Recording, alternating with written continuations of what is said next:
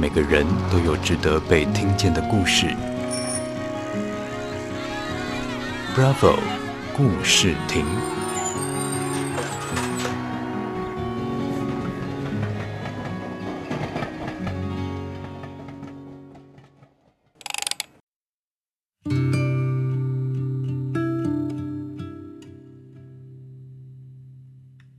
我是丑小鸭，从小我是一个养女，出生之后就被爸爸妈妈遗弃，养母将我抱到她的家。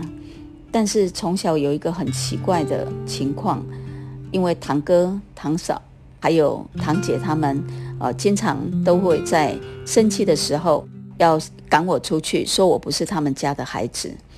我不相信我不是他们家的孩子，我也不知道为什么我不是他们家的孩子。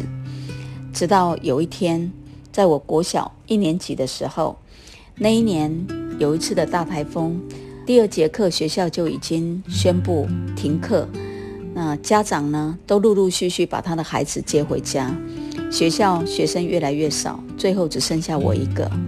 水越淹越高，这个水已经涨到老师的大腿，所以老师就只好背我到办公室。当我趴在老师背上的那一刻，这是我第一次感觉爸爸的温暖，有爸爸的感觉，那种温暖一直留在我的心里。到了办公室，因为风势越来越大，我心里也觉得应该不会有人来带我，所以我就跟老师说：“老师，你让我自己回去。”老师在勉为其难之下帮我穿上雨衣，然后呢，告诉我等一下。在路上要小心，风大的时候，赶快躲起来；风小的时候赶快走。我就跟老师挥挥手，开始进入回家的路。就在那一路上，跟风雨搏斗，我没有害怕，我也没有哭，我只想我要怎么回家。后来有一阵很大的风从我后面将我推到两脚离地。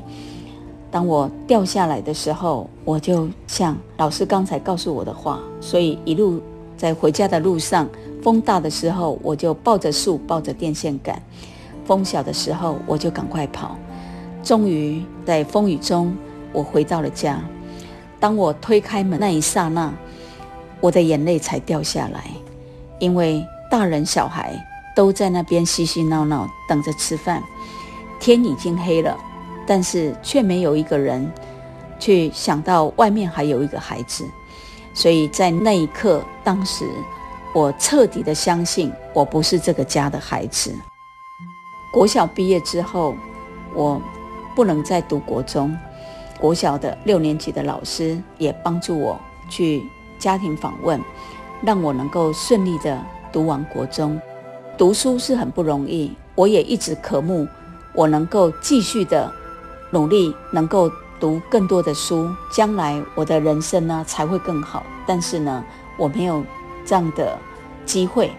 直到我到工厂当女工的时候，公司在举办这个建教合作班，当时我很开心的去报名。不管再怎么样的辛苦，我都不放弃这个读书的机会。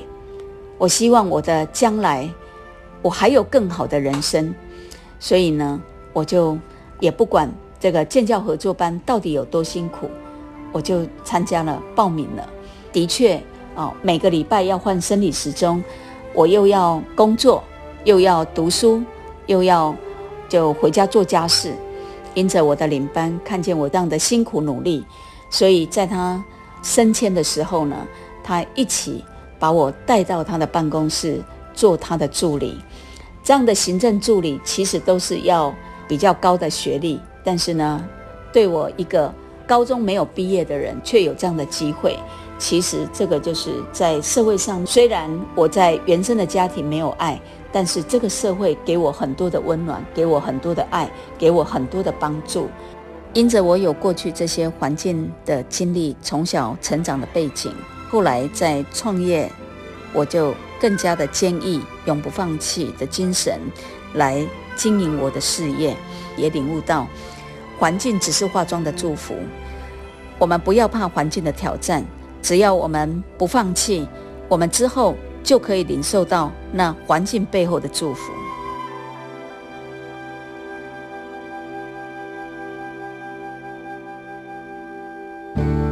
Bravo 故事亭让每个值得的故事被听见。